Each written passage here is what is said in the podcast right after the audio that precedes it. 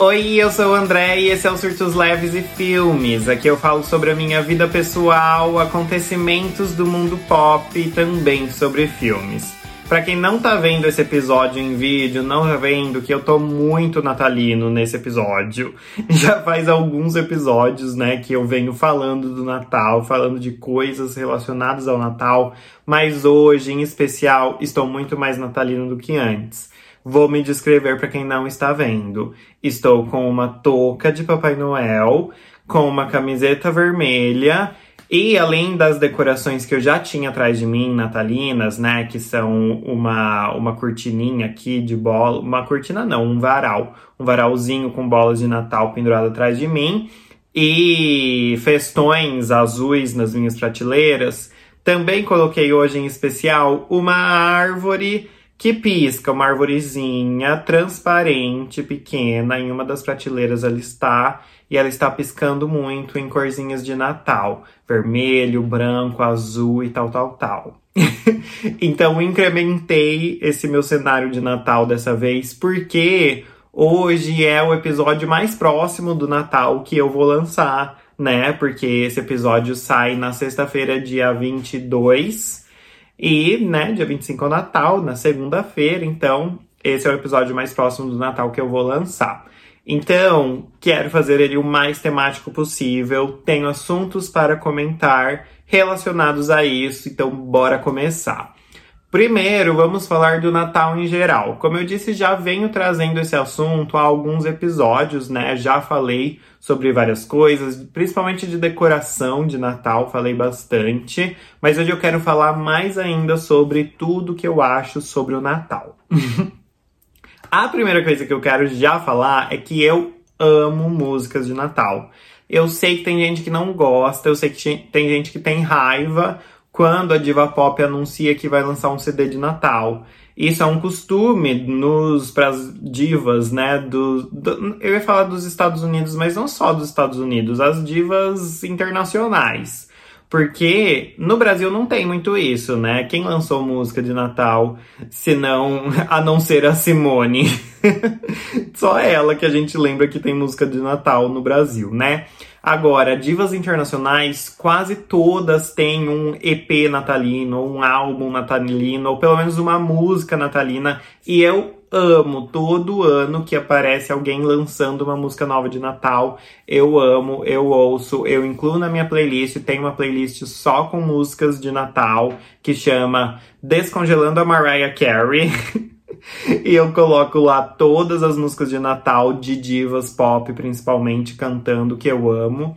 Quero falar que eu amo isso. Sei que tem gente que não gosta, porém para mim é tudo. Acho que dá um climinha agradável nessa época do ano. Na verdade, por mim eu ouviria o ano inteiro. Começou novembro, eu já queria ouvir. O meu marido, inclusive, me xingou, falou assim: eu não vou aguentar passar dois meses ouvindo música de Natal. Porque eu entrava no carro com ele e colocava música de Natal. Ele não queria ouvir. Então, né, me contive, mas sozinho, ouvia o tempo inteiro. Enfim, também amo os filmes de Natal. Essa é uma época em que muitos filmes natalinos são lançados em todas as plataformas digitais, todos os streamings, né? E eu amo, amo, amo. Amo um clichêzinho de Natal. É sempre a mesma premissa, é sempre um romancezinho, é sempre uma aguinha com açúcar e é absolutamente tudo para mim. Eu adoro, adoro ver as decorações, adoro ver o clima do Natal, principalmente nos filmes é, gringos internacionais que tem muita neve, que é o meu sonho passar um Natal bem assim, nesse estilo que a gente tá acostumado, né? Nesse, nessa imagem que a gente tem na cabeça do Natal, porque no Brasil não é nada disso, a gente sabe. Mas o meu sonho é conseguir passar algum dia e vou conseguir, se tudo der certo, passar o Natal em algum lugar bem tematiquinho, bem com cara desse Natal que a gente tanto tanto celebra, né? Porque a gente monta as decorações de Natal aqui no Brasil, celebrando o Natal com essas imagens de neve, do Papai Noel com aquelas roupas enormes e tal.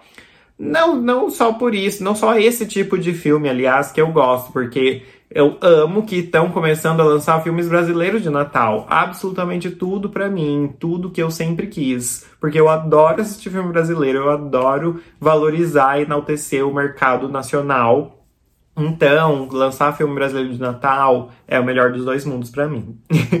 Também gosto muito da, das comidas do Natal, mas eu vou confessar que eu não tenho tanto uma tradição, tipo as pessoas que falam, ai, ah, no, tara, no, no Natal tem que comer peru. Inclusive, a quinta série que habita em mim não consegue falar sobre a comida peru sem dar risada. Até engasguei.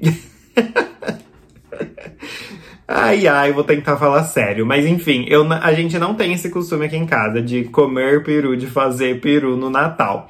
Mas a gente nunca tem, vou tentar não rir, gente, calma, vou, vou levar a sério esse assunto. A gente não tem, na verdade, um prato muito típico de Natal, eu tava pensando. A gente sempre pensa em alguma coisa para fazer, alguma comida diferente, mais elaborada. A gente gosta bastante de fazer um risoto, alguma coisa assim, com uma carne, mas não necessariamente peru, pode ser alguma outra carne. O que eu realmente gosto é da sobremesa. A, a minha tia, na verdade, começou a fazer uma sobremesa quando eu era mais novo, que chama torta alemã.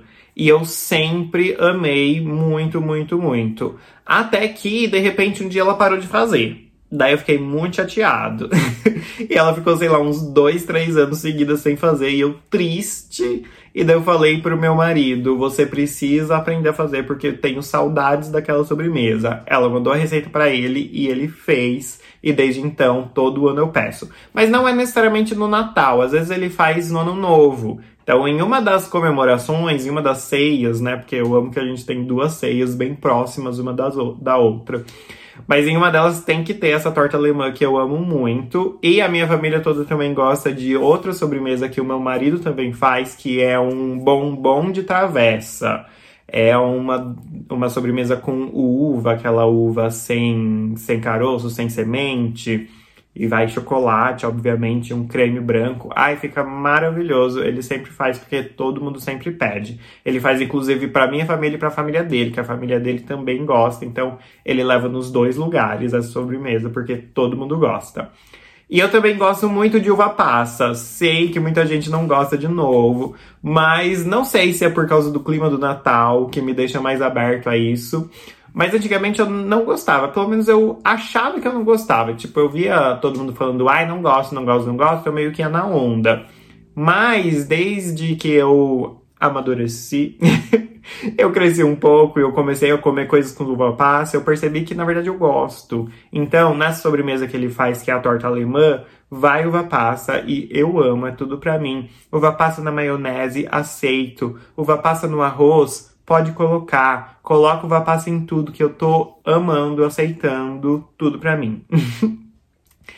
E eu também quero falar, já que eu falei sobre comida, sobre cada o, o meu marido fazer, né, um prato para nossa família, um prato para a família dele, vou falar sobre essa questão que vem no fim do ano, não necessariamente só o Natal, mas no fim do ano entra essa história de que Natal é com a família, Ano Novo é com os amigos.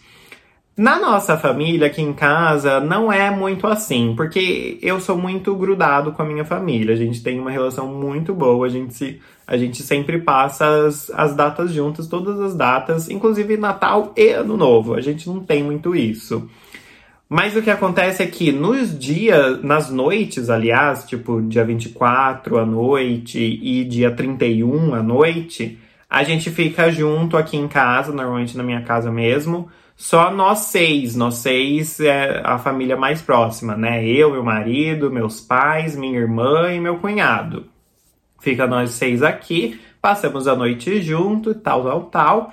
E no dia, no dia de verdade, né? No dia 25, no dia 1 de janeiro, que é o ano novo, cada um vai com a sua família estendida. Então, meu marido vai passar a fazer o, o almoço, né? Com a família dele. O meu cunhado vai almoçar com a família dele e a gente, eu, minha irmã, meus pais, a gente se junta com a família estendida. Então, meus avós, minhas tias, minha prima, meu primo e tudo mais. Então, a gente tem esse costume, esse hábito aqui em casa, mas eu tô sempre com a família, como vocês puderam perceber. Às vezes com a família toda, às vezes só com algumas pessoas que estão mais próximas, mas enfim, tô sempre em família porque temos esse costume de estar sempre em família. Eu adoro.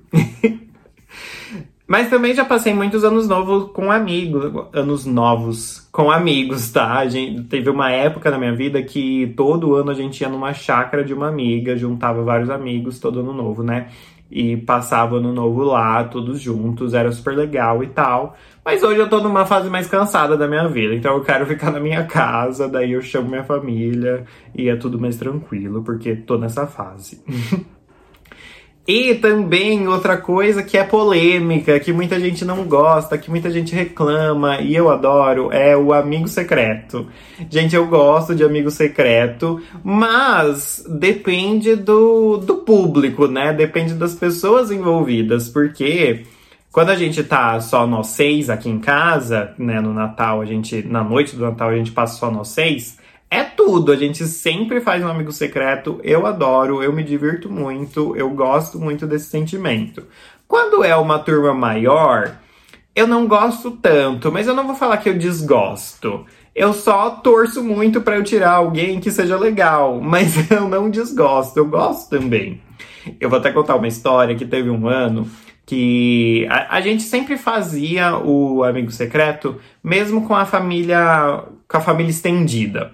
E era super legal, eu sempre gostei. Mas teve um ano que juntou muita gente, a família estendida e assim, muitas outras pessoas que são mais distantes ainda, que eu nem tenho intimidade, a gente nem tinha muita intimidade, então a gente estava um pouco desanimado para fazer eu, né, eu, meu marido e tal, nós, desse lado da família, tava um pouco assim, ai gente, mas tudo isso de gente, e se eu tirar alguém que eu não tenho intimidade, sabe?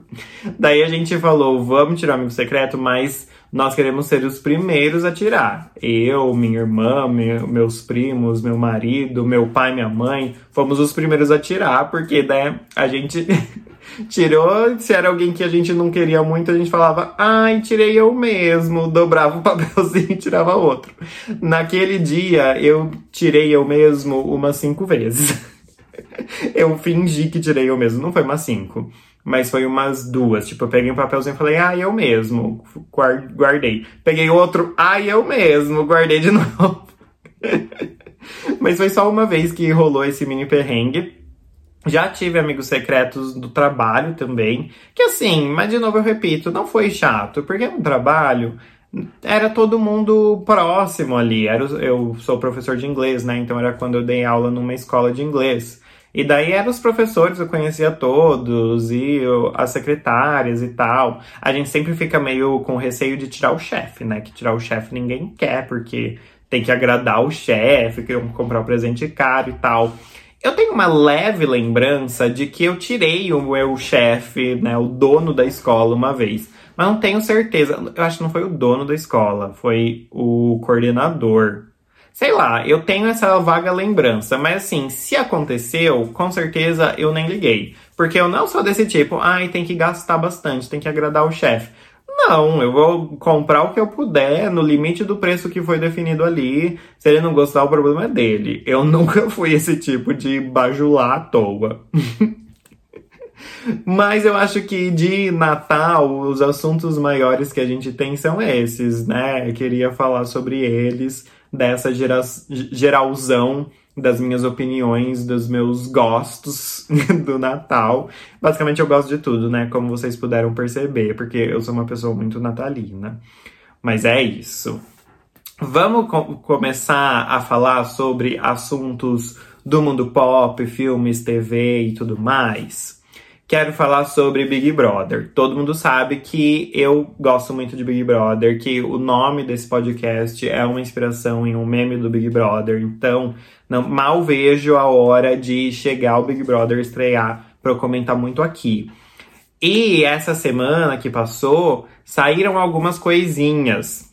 Primeiro foram dicas do Boninho. O Boninho adora sempre quando tá chegando mais perto da estreia, ele dá dicas de participantes que vão participar, participantes que vão participar. Maravilhosa essa frase. Participantes que vão estar na, na edição. E daí ele deu essas dicas dessa vez e foi assim, foi com desenhos. Então ele pegava uma cartinha com um desenho e mostrava o desenho. Então tinha o desenho de um avião, tinha o desenho de um cara esvaziando os bolsos, assim, puxando os bolsos, estavam vazios, tipo, como se ele não tivesse dinheiro. Tinha um desenho de uma segurando um microfone, provavelmente é uma cantora e tal.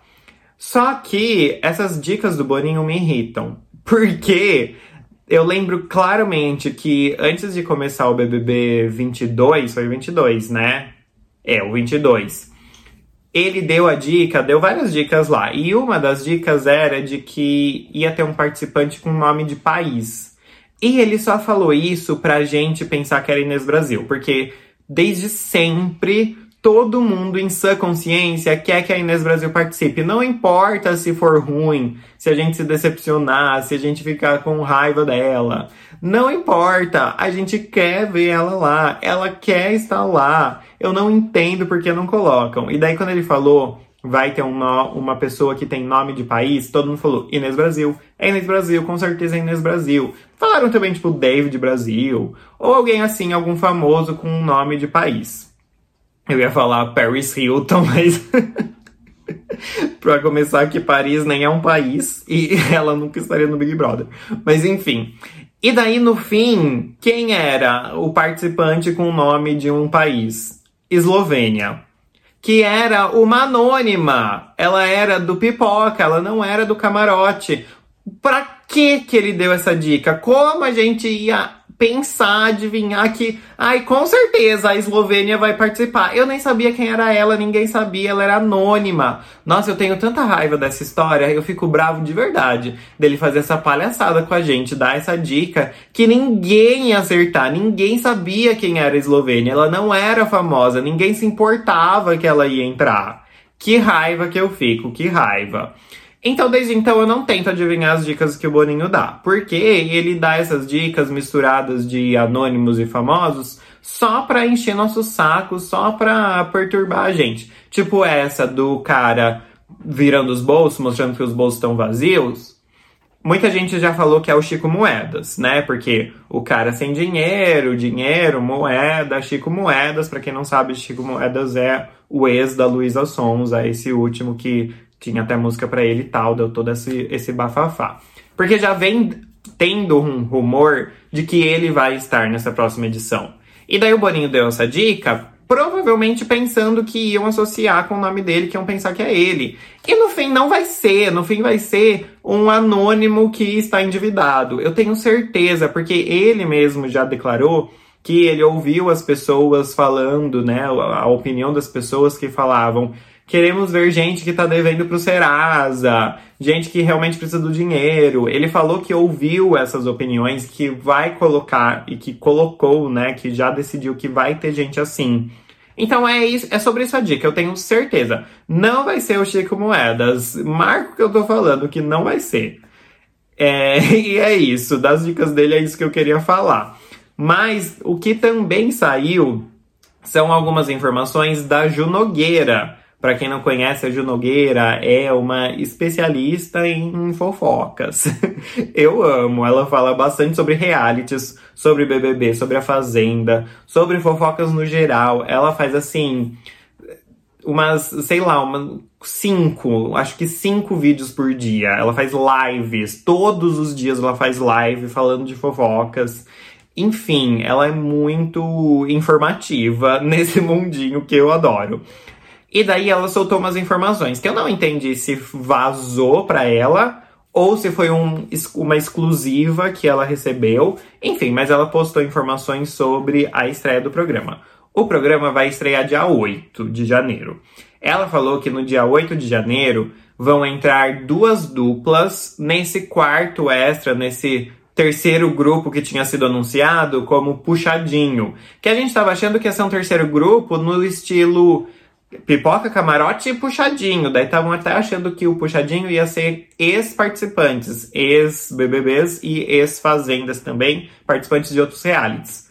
Tinha esse rumor. Pelo, pelo visto, pelo que eu entendi agora com essas informações da Ju, não vai ser assim esse puxadinho vai ser um quartinho a mais, tipo quarto secreto. Tipo no BBB da Juliette, que lá no começo ela entrou num quarto separado, não na, não na casa oficial. Vai ser tipo isso. Então vai ter esse puxadinho que vão ter duas duplas no dia 8. Daí, no dia 9, todo mundo vai entrar, ou todos os outros participantes entram na casa.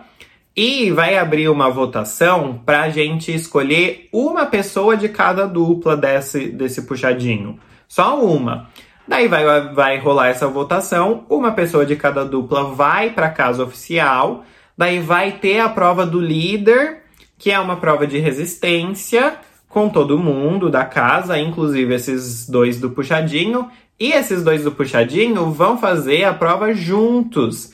Eles vão passar o programa inteiro juntos, eles vão participar juntos. Tipo o Pepe e Neném na Fazenda, e tipo Ana Clara e o pai dela no, no Big Brother. Lembra quando a Ana Clara participou, que era ela e o pai dela, era a família Lima, porque o sobrenome deles era Lima, e daí eles participavam juntos e eles faziam as provas juntos. Na verdade, nem fazia juntos, né? Eles escolhiam um dos dois para fazer, mas, tipo, se um fosse eliminado, os dois iam sair. Vai ser nesse estilo, pelo que a Ju Nogueira falou. E ela também falou que essas duas duplas que estarão no Puxadinho são subcelebridades, tipo influencers, e que parece que vão ser casais. Mas daí eu fiquei um pouco confuso, porque vão ser dois casais, mas daí só um do casal vai entrar. Foi isso que eu entendi. Só um do casal vai entrar, e daí eles vão jogar juntos, só que eles não são um casal, porque o outro do casal saiu. Vai ficar um de, um de cada do casal e eles vão jogar juntos. Foi isso que eu entendi, mas achei um pouco confuso, né? Porque fazia mais sentido o casal jogar junto. Enfim, é essa informação que temos. Estou curioso, em breve saberemos. Vamos ver no que vai dar. Por fim, vamos chegando ao nosso último assunto, que é um filme da minha estante. O filme dessa semana é Doze é Demais. Esse filme que também é um clássico dos anos 2000, uma comédia clássica que todo mundo assistiu, que já passou na sessão da tarde, que todo mundo conhece e que tem um elenco maravilhoso, começando pelo principal aqui que é o Steve Martin, é isso que ele chama, né? É Steve Martin. Daí a gente tem a Hilary Duff, tudo pra mim, a minha diva mor dos anos 2000. Eu amo a Hilary Duff, pra quem não sabe, sou muito, muito fã, amo ela. Tem o Tom, que eu nunca sei o sobrenome dele, Tom Willing, Tom Welling, não sei falar, que é o, o Superman de Smallville. Enfim, vários atores famosos.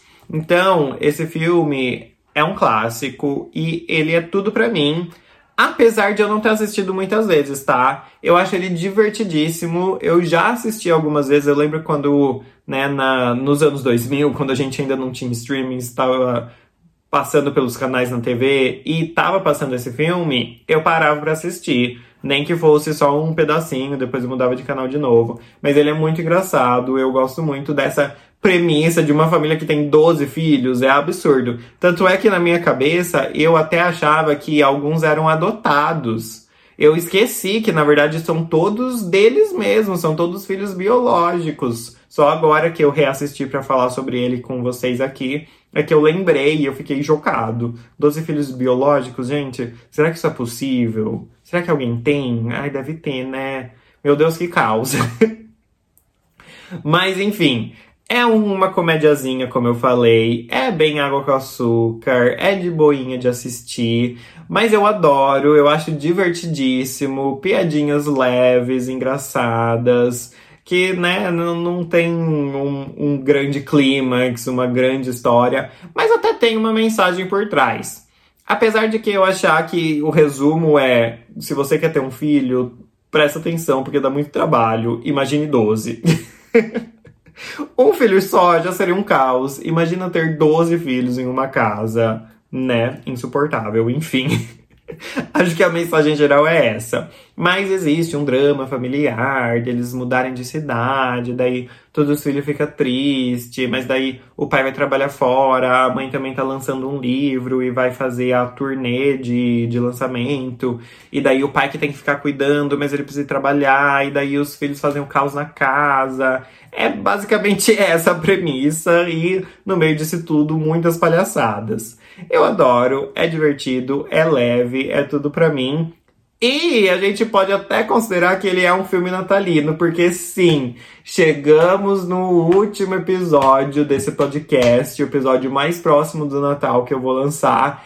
E de novo temos um, uma cena, uma relação de Natal com o filme da minha estante. Eu fiquei chocado que praticamente todos, né? Todos os filmes que. Praticamente todos os filmes que eu falei nesse mês, nessa época do Natal, tinham alguma relação com o Natal. Eu acho que teve um só que não teve. Todos os outros teve, pelo menos uma cena, pelo menos uma menção rápida sobre o Natal. Eu fico chocado com esses, essas coincidências da vida. E nesse filme temos também. Logo no começo do filme, eles vão fazer aquela clássica foto que os americanos fazem, os norte-americanos fazem, da família para fazer um cartão de Natal e mandar para os amigos, eles se reúnem para fazer. E daí eles estão, eles falam que eles estão em maio. E as crianças falam: "Mas por que que a gente vai fazer essa foto em maio?" E daí o pai fala: "Porque daí a gente tem desconto na gráfica, porque perto do Natal é mais caro".